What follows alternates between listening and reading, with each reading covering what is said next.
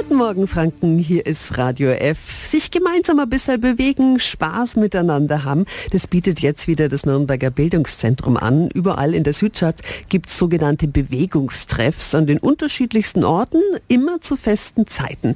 Guten Morgen jetzt an Rita Kamp-Schubert vom BZ Nürnberg. Einen wunderschönen guten Morgen wünsche ich. Dankeschön. Äh, wie laufen denn diese Treffs ab? Was sehr erfreulich ist, ist kostenfrei, kann jeder mitmachen, egal wie alt, wie fit, wie lange und wie oft jemand Sport macht.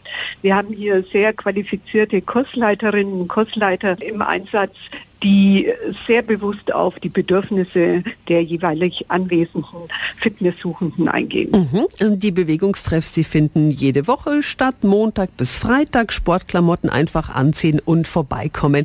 Heute donnerstags äh, ist der Termin immer zum Beispiel im Südstadtpark auf der Höhe Karl-Brügger Haus von 17 bis 18 Uhr.